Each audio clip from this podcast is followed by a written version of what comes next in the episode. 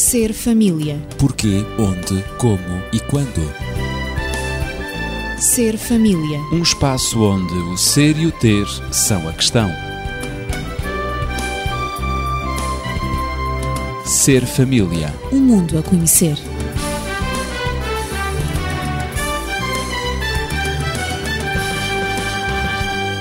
O casamento é uma carta fechada. Voz popular muito antiga que fala do casamento sem ser por amor, mas por conveniência. Bem-vindo ao Ser Família de hoje. Estou acompanhado dos amigos do costume, Natividade Lopes na Pedagogia e Daniel Esteves, médico e terapeuta familiar.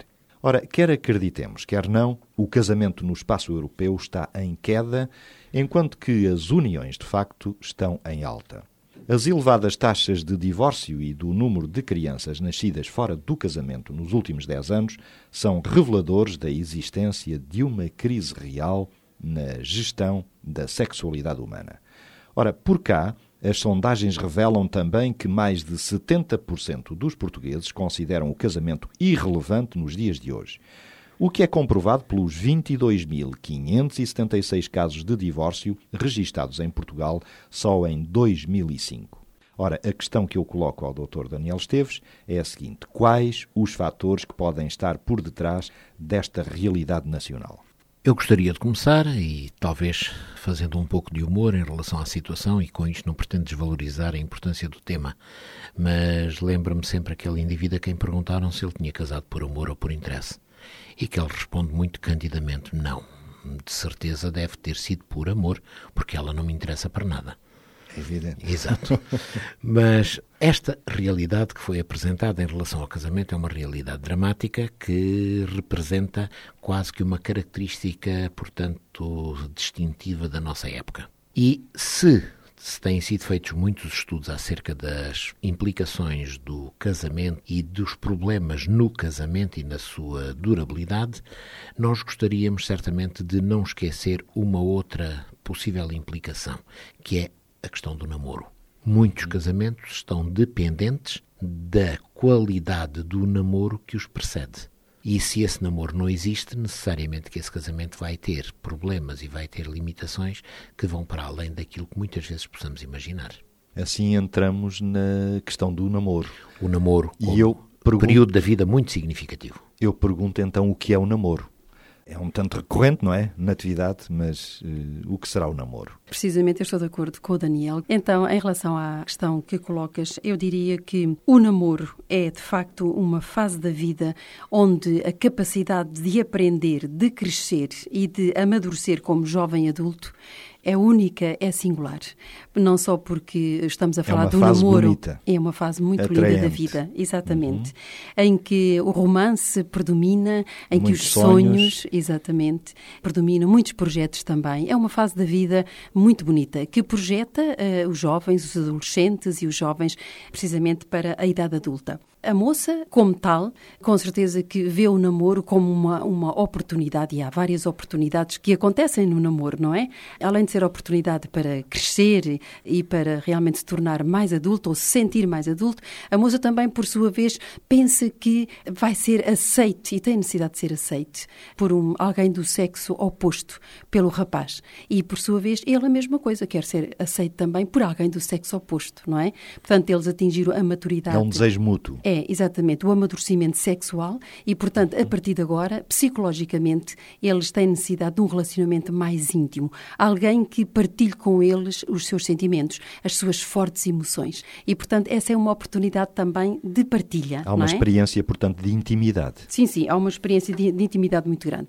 Além disso, há outras oportunidades no namoro, além do crescimento e toda esta partilha, também há uma oportunidade de divertimento, de terem atividades em comum, expandirem o seu prazer em diferentes atividades que o período da juventude e que a juventude propicia e proporciona também aos jovens, não é? É uma oportunidade, o namoro, de poder conhecer mais amplamente uma série de pessoas, mas nomeadamente aquele portanto, que é o objeto do seu amor, diz-se, não é? Embora estejamos a fase do namoro, é precisamente, e esta é uma definição é que eu acho muito interessante. O namoro tem como objetivo, sobretudo, o jovem saber capaz de destrinçar, fazer a diferença, destrinçar entre o que é a paixão e o que é o amor. Porque o amor é qualquer coisa que se aprende e é o amor que leva ao casamento.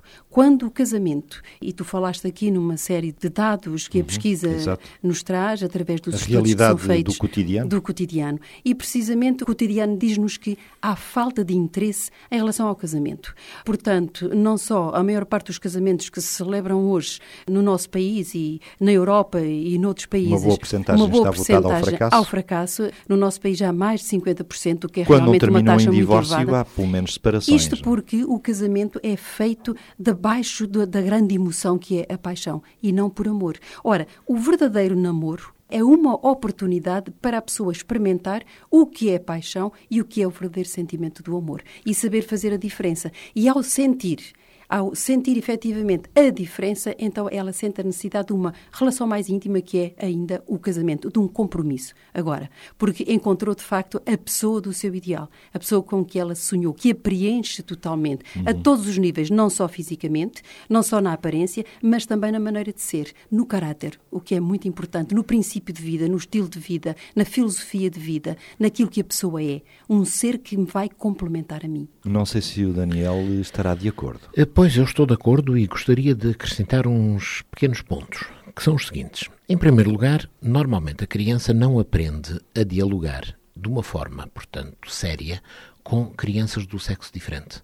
Ela, portanto, vive muito com os seus companheiros, com o estereótipo de que se brinca, o rapaz brinca com os rapazes e tem as suas brincadeiras próprias, a menina brinca com as meninas. Inclusive, portanto, os temas básicos dessa interação social são diferentes. Um rapaz não vai falar daquilo que as meninas falam e as meninas não falam daquilo que o rapaz fala. Uma separação de sexos. Há uma separação de sexos. De tal forma que chegam à adolescência e não sabem como lidar um com o outro. Daí, muitas vezes, a aflição, entre aspas, que é o primeiro encontro. Às vezes até há um saída. certo antagonismo. Um certo antagonismo e muito medo, muito receio de claro. que não estejam à altura do desafio.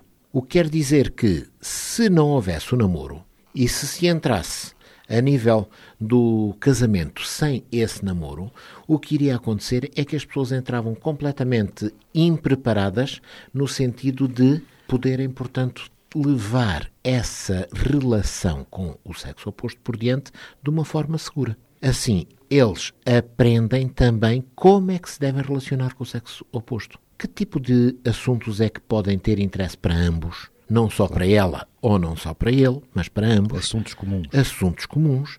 Que tipo de cedências é que cada um deve fazer? E isto tudo é muito importante porque a identidade de cada um deles surge e promove-se também como resultado da recolha, da interação dos outros, da recolha dos conceitos dos outros. O indivíduo que vive isolado como ser, sem contactos sociais, não tem o desenvolvimento natural de uma identidade própria. Tem dificuldade em identificar-se. E ele precisa de saber identificar-se também em função da relação e das reações, do feedback, como agora se diz, daquilo que é a outra pessoa. Além disso, também ele, no seu período de crescimento, vai ter necessidade de definir espaços diferentes. Ele cresceu durante muito tempo apenas e tão só na família, limitado à família, como uma extensão da família. Mas agora ele pretende ter o seu próprio espaço. Uhum. E esse espaço vai obrigar à necessidade de haver, portanto, uma noção de intimidade muito própria em que claro. ele tem intimidade que mais ninguém pode ter. E o namoro é exatamente uma escola, ou deverá ser uma escola, de exclusividade também. Porquê? Porque essa intimidade não pode ser partilhada de ânimo leve. Essa intimidade só pode existir com uma pessoa, ou com uma pessoa de cada vez. Porque se for com mais do que uma pessoa, já não há essa intimidade. Portanto, este é um aspecto muito importante também daquilo que deverá ser o namoro. Além disso, também a pessoa, o jovem, seja ele de que sexo for, ao criar um namoro, vai criar um compromisso prévio, não absoluto, mas um compromisso prévio, com a pessoa com quem namora. E também assumirmos compromissos na vida tem que passar por uma escola. Também temos que aprender a respeitar e a assumir esses compromissos. Por isso, o namoro também é ótimo nesse aspecto como forma de aprendizagem de assumir, manter, respeitar um compromisso que se assume, ainda que ele possa ser, digamos que, posto de lado, porque não é absoluto, mas de qualquer maneira já existe um certo compromisso. É sempre um compromisso. É sempre um compromisso. O namoro, será que pode também ser dito que passa pela amizade? O namoro tem que passar pela amizade. amizade é uma amizade diferente. A amizade tem que estar na base do namoro. Aliás, todos os autores são unânimes em referir que o namoro deverá ser o resultado de uma amizade que foi previamente construída.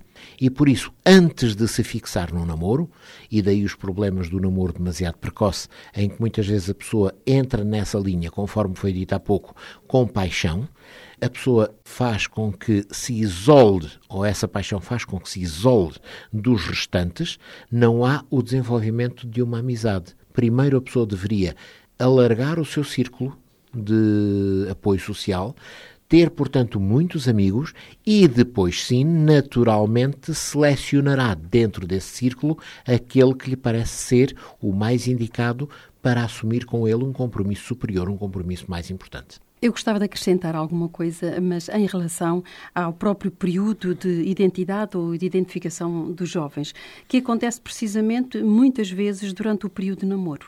Porque normalmente os jovens começam a namorar eh, cedo. Cedo, eu digo, antes da maioridade, na grande maioria dos casos, já ainda na adolescência. Ora, é precisamente nesse período que, a nível da formação da personalidade, se forma também se busca, o jovem busca a sua própria identidade, ou o adolescente, melhor dito, busca a sua própria identidade. E, portanto, a sua identidade tem normalmente três aspectos fundamentais. É o aspecto vocacional, ou seja, em que ele, hum, em primeiro, antes do vocacional, é o aspecto pessoal, em que ele se questiona quem sou eu. Depois, o aspecto vocacional, uma outra dimensão da identidade. O que é que eu vou fazer na vida? Não é? Qual o, meu, o papel que vou ter na sociedade? E, no que diz respeito ao namoro, é precisamente a vertente sexual. Ou seja, ele pergunta: será que eu sou homem? Será que eu sou já uma mulher? E o namoro, precisamente, é uma oportunidade, como dissemos há pouco, é uma oportunidade para a moça provar a si própria de que já é mulher ou pensa que já é, vai experimentar, vai testar se efetivamente ela tem um comportamento de mulher, se ela sabe ser mulher, se já o é, e o rapaz a mesma coisa, porque eles têm desde a infância e a identidade sexual acontece desde a infância, antes dos três anos. E os pais quer os pais, a figura masculina do pai e a figura feminina da mãe, são os exemplos, são os modelos, são os padrões sexuais que vão dar a identidade sexual aos filhos. O pai, por sua vez, dá a identidade sexual ao filho e a mãe à filha. E é precisamente o modelo de atitude e de padrão sexual praticado pelos pais que os filhos vão adotar mais tarde. E eles agora querem testar se efetivamente são homem ou são mulher, não é? Depois, há também o aspecto da identidade, há também o aspecto de ideológico. Portanto, ou seja, quais são as minhas crenças? O que é mais importante para mim na vida? O que é que eu vou valorizar? A profissão, ter uma família, os amigos, as amizades, o desporto, ter uma fé, ter uma religião. Finalmente, o que é que eu quero da vida? O que é que eu vou gostar de ser? E é precisamente durante este namoro, durante o período do namoro, em que se procura alguém com afinidades, com gostos que são semelhantes aos meus, que têm os mesmos objetivos. E, portanto, eu sinto-me bem com alguém que tem os mesmos ideais, os mesmos sonhos e com quem eu me identifico. E o namoro é precisamente um período de identificação muito grande. Portanto, eu gostava de terminar a minha intervenção dizendo que a juventude e o bom discernimento não vêm ao mesmo tempo, não podemos esquecer. E, portanto, isto é um ditado espanhol. Não sei quem é o autor, mas ele diz que a juventude e o bom discernimento não vêm ao mesmo tempo. E, portanto, vemos aqui o namoro como uma fase de aprendizagem muito grande e de crescimento muito grande na identificação e na identidade de cada um dos pares, seja o moço, seja o rapaz, seja a menina. Tudo isto pode encaixar-se naquilo que é o namoro, mas a minha questão agora é o que o namoro não deve ser. De uma forma breve, porque já estamos a ultrapassar meio do nosso programa e julgo que ainda há muita coisa a dizer sobre o namoro. Aquilo que ele não deve ser. Eu poderia dizer que o namoro não pode ser uma forma egoísta de obter satisfação própria. Portanto, quando nós encaramos o namoro dessa forma, nós estamos a coisificar a outra pessoa, estamos a transformá-la apenas num objeto para nossa satisfação. E isso não é de maneira nenhuma razoável. O namoro também tem que ser uma aprendizagem da dignidade humana em relação à outra pessoa e quando respeitamos o outro, respeitamos a nós próprios. Ou, por outras palavras, sabendo nos respeitar a nós próprios, seremos capazes de respeitar o outro. O namoro também não pode ser, de maneira nenhuma, o acesso fácil a uma vida sexual precoce. Isto é, temos agora alguém com quem podemos satisfazer as nossas necessidades biológicas, sexuais, digamos, de uma forma mais ou menos equilibrada, de uma forma mais ou menos aceite socialmente falando e com uma justificação, inclusive, para a nossa própria consciência. Ah, nós gostamos um do outro, portanto está tudo bem. Ora, se for apenas isto, o namoro falha de uma forma estrondosa no cumprimento daquilo que é a aprendizagem e o conhecimento um do outro e um pelo outro. Portanto, no namoro deve desenvolver-se o respeito. O em respeito, todas as dimensões. Sem dúvida, em todas as dimensões. Eu ia colocar a pergunta qual o objetivo do namoro, digamos, em síntese de tudo aquilo que foi dito. Era a minha questão agora. E antes disso, eu ia para dizer que, efetivamente, o que acontece com os filhos que namoram é o resultado do caráter que os pais ajudaram a construir no decorrer dos anos de desenvolvimento dos filhos. Se os filhos não receberam dos pais a aceitação, o carinho, o afeto devido de que eles necessitam, eles vão encontrar essa aceitação, eles vão procurar essa aceitação, esse carinho, esse afeto em alguém diferente. E, portanto, o objetivo do namoro, o objetivo com que se namora, é para preencher as suas necessidades psicológicas e afetivas e não apenas para encontrar alguém que tenha os mesmos sonhos que eu, alguém com quem eu me sinto bem, alguém com quem eu posso desenvolver uma amizade que vai ao encontro do amor. E, portanto, a motivação desse namoro não é efetivamente, como disse o Daniel, não deve ser o objeto, não deve ser a função sexual, o fim último não deve ser a relação sexual, mas deve ser o encontrar, o unir os objetivos, o unir os sonhos. Portanto, o caráter que os pais formam nos filhos antes da adolescência e como os preparam para enfrentar, para gerir as suas emoções, para gerir tudo aquilo que eles vão sentir, para gerir os relacionamentos e para os encherem também a nível psicológico e a nível afetivo, isso vai determinar a qualidade do namoro e vai dizer o que o namoro deve ser ou aquilo que o namoro não deve ser. E encontrar um objetivo altruísta, um objetivo nobre, digno, que identifique e que eleve os namorados, seja a moça, seja o rapaz. Então, para criarmos um namoro bem sucedido, haverá coisas fundamentais.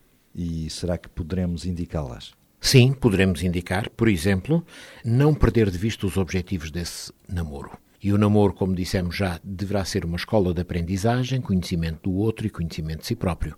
Portanto, em cada momento, a pessoa ou as pessoas envolvidas no namoro se devem questionar o que é que eu estou a aprender, de que forma é que este namoro está a contribuir para o meu crescimento mental, social, espiritual, intelectual, enfim, todas as áreas que compõem o ser O humano. ser humano. Depois, também deve permitir uma situação privilegiada para aprender a analisar os outros. Porque é uma forma de convívio em que pode haver uma certa distensão, uma certa tranquilidade que permite uma análise mais correta dos outros. E reparem, nós não nascemos sabendo analisar os outros, nós temos que aprender isso. E muitas vezes a falta de capacidade nesta área leva a mal-entendidos que podem ter consequências dramáticas no futuro. Ora, no namoro, nós poderemos dizer: bom, em face daquilo que tu me disseste, eu penso que a tua ideia é esta. E pode isso ser corrigido, pode isso ser, portanto, retocado, de tal forma que nós aprendamos alto aquilo que se diz nem sempre é ipsis verbis aquilo que pretendemos compreender ou aquilo que entendemos daquilo que foi dito.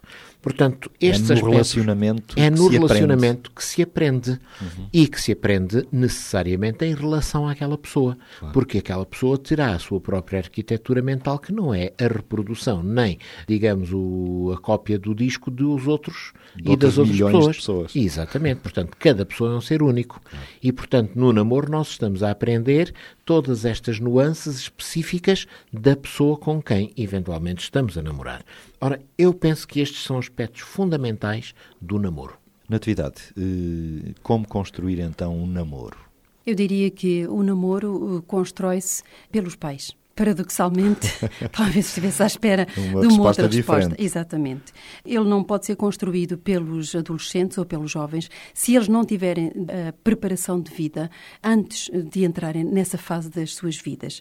E há três realidades cruciais que os pais devem ter em consideração para ensinarem e para tornarem o namoro uma fase construtiva da vida dos seus filhos. E essas três realidades eu gostava de as enumerar e, e de as resumir Estamos à eh, espera. m- muito diretamente.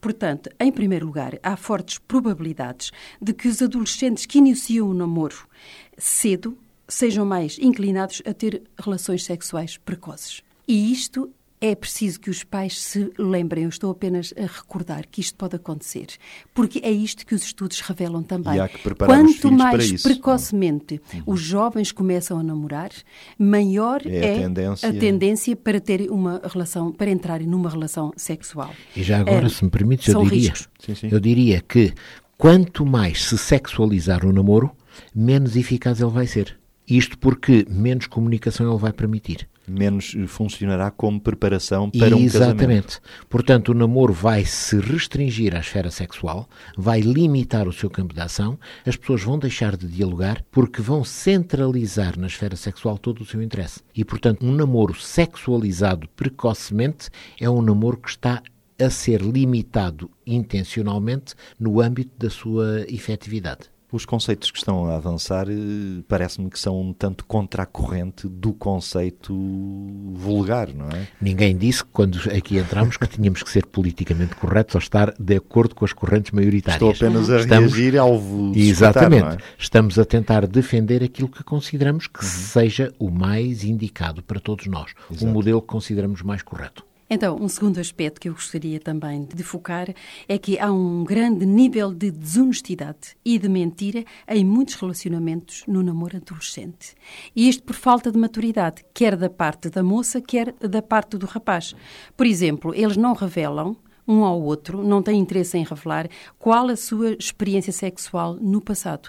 Quantos parceiros já tiveram, se já tiveram algum, não é?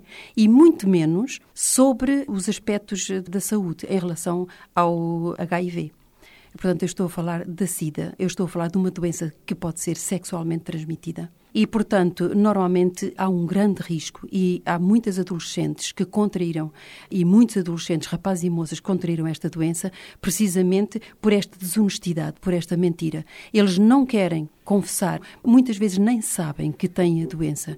E, portanto, esta doença, a SIDA, ou qualquer uma outra doença sexualmente transmissível, e, portanto, por isso eu digo, há que prevenir, há que esclarecer também os adolescentes quando começam um namoro muito precoce. Eles não têm maturidade para gerir as suas emoções, os seus impulsos sexuais, e, portanto, não têm uma maturidade psicológica para isso e caem com muita facilidade, sobretudo se as condições se proporcionarem. E aí está também o papel dos pais. Por isso eu dizia que o papel dos pais é extremamente importante, não é? Os pais têm que colocar limites e dizer aos filhos, não é uma falta de confiança neles, é porque efetivamente eles devem contar-lhes a experiência que tiveram no namoro quando eles tinham a mesma É idade que os filhos têm de agora. os filhos. Por exemplo, dizer aos filhos dos perigos, dos riscos que correm quando namoram nos carros, dentro dos carros, sozinhos, quando vão para casa sozinhos, sem a presença de adultos, sem a presença de um dos pais ou de, de alguém na família. Portanto, esses riscos, os filmes que vêm, que são filmes, por exemplo, para adultos, os sites que consultam, sites eróticos, etc., que estimulam, não é verdade? Portanto, os pais têm que prevenir os filhos com tudo isso. Acerca de tudo isso, dos riscos que. Portanto, que- maturidade e honestidade. O Daniel Exatamente. queria acrescentar alguma coisa a este propósito? Sim, já agora muito rapidamente. Em relação, portanto, à questão da honestidade, há um aspecto importante, que é o seguinte, é que a maior parte das vezes os jovens que entram no namoro passam a representar um papel correspondente àquela figura ideal que eles pensam que deveria ser a deles. Não representam a sua realidade, não vivem a sua realidade, mas vivem esse ideal que acham que deveria ser, porque só assim eventualmente estarão à altura de impressionar o outro. Quando se vive esse ideal, e isto vive-se durante algum tempo, representar um papel também se torna cansativo e pode ser opressivo para quem o faz, quando eles vivem esse papel, eles estão a dar uma imagem diferente, distorcida daquilo que eles são. Isto mantém-se durante algum tempo, mas passados, sei lá, se o namoro terminar em casamento, passados dois, três anos desse casamento, eles vão estar fartos de representar esse papel e vão começar a revelar-se eles próprios. Por isso, nessa altura, depois temos uma grave crise em termos de casamento, com um pico de divórcios muito grande. Temos três minutos para concluir o nosso programa. Disseste que para construir um namoro há três elementos, já referiste o primeiro que é a maturidade. O segundo aspecto, nível de desonestidade e mentira. E a seguir? Terceiro aspecto é que os pais também não devem ignorar a prevalência da violação no namoro. E, portanto, isto quer dizer que muitas vezes as meninas de 15 anos, 16, namoram com muita frequência rapazes 4, 5, 6 anos mais velhos do que elas. Porque eles, precisamente, que já atingiram uma maturidade sexual superior, eles procuram as meninas mais jovens. Porque são inexperientes, porque pensam que vão ter a primeira relação com essa menina, porque precisamente como ela é ainda novinha, pensam eles que ela ainda não teve nenhuma relação sexual. E, portanto, eles vão, eh, na maior parte dos casos, casos com a grande intenção de precisamente terem uma vida sexual, desenvolver uma vida sexual com essa moça. E muitas vezes a moça não tem essa intenção, a moça está convencida de que efetivamente o moço, porque já está fisicamente maduro, porque está sexualmente maduro, tem as melhores intenções, é o amor da sua vida e ela está puramente a confiar nele de todo o coração. Uma moça de 15 a 6 anos, o que ela precisa é de muito afeto, é de alguém que a aceite como ela é, porque é uma idade de grandes transformações, de grande turbulência psicológica na identidade da moça. E, portanto, quando alguém, 4 ou 5 anos ou 6 anos mais velho do que ela, lhe diz que a ama, que ela é bonita, que ela é bela, que ela é eh, superior a todas, não é? Ela entrega-se. E, precisamente para não perder o amor da sua vida, pensa ela, ela entrega-se totalmente definitivamente. Portanto, entrega-se também no aspecto sexual. E muitas vezes ela depois é enganada. Por isso eu dizia há pouco que existe uma grande desonestidade e mentira, na medida em que ele procura o sexo enquanto ela procura o amor. E, portanto, ela é enganada e muitas vezes as meninas são violadas. E também há casos em que eles, mais velhos, rapazes mais velhos, levam as moças para o seu quarto, levam as moças para locais isolados, solitários e ali aproveitam precisamente precisamente da inexperiência da menina para a abusarem sexualmente. E isto é preciso que os pais tenham em consideração para prevenir, para dizer à menina que isto pode acontecer e para ela saber os riscos que ela corre. Não deixarem a idade da adolescência e da pré-adolescência fazer uma educação sexual honesta, fazer uma educação sexual baseada nos valores, naquilo que vale a pena preservar.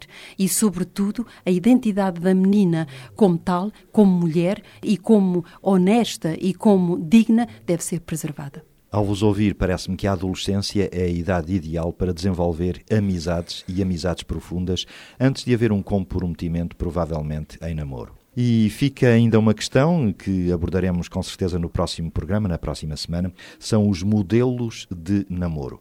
Porque talvez o namoro como preparação para o casamento será o tema da próxima semana. Estive à conversa com Natividade Lopes e Daniel Esteves e se desejar contactar-nos e colocar as suas questões ou dúvidas ou fazer comentários, poderá fazê-lo para o nosso telefone 219 106 310 uma boa semana para si. Ser família. Porquê, onde, como e quando. Ser família. Um espaço onde o ser e o ter são a questão. Ser família. Um mundo a conhecer.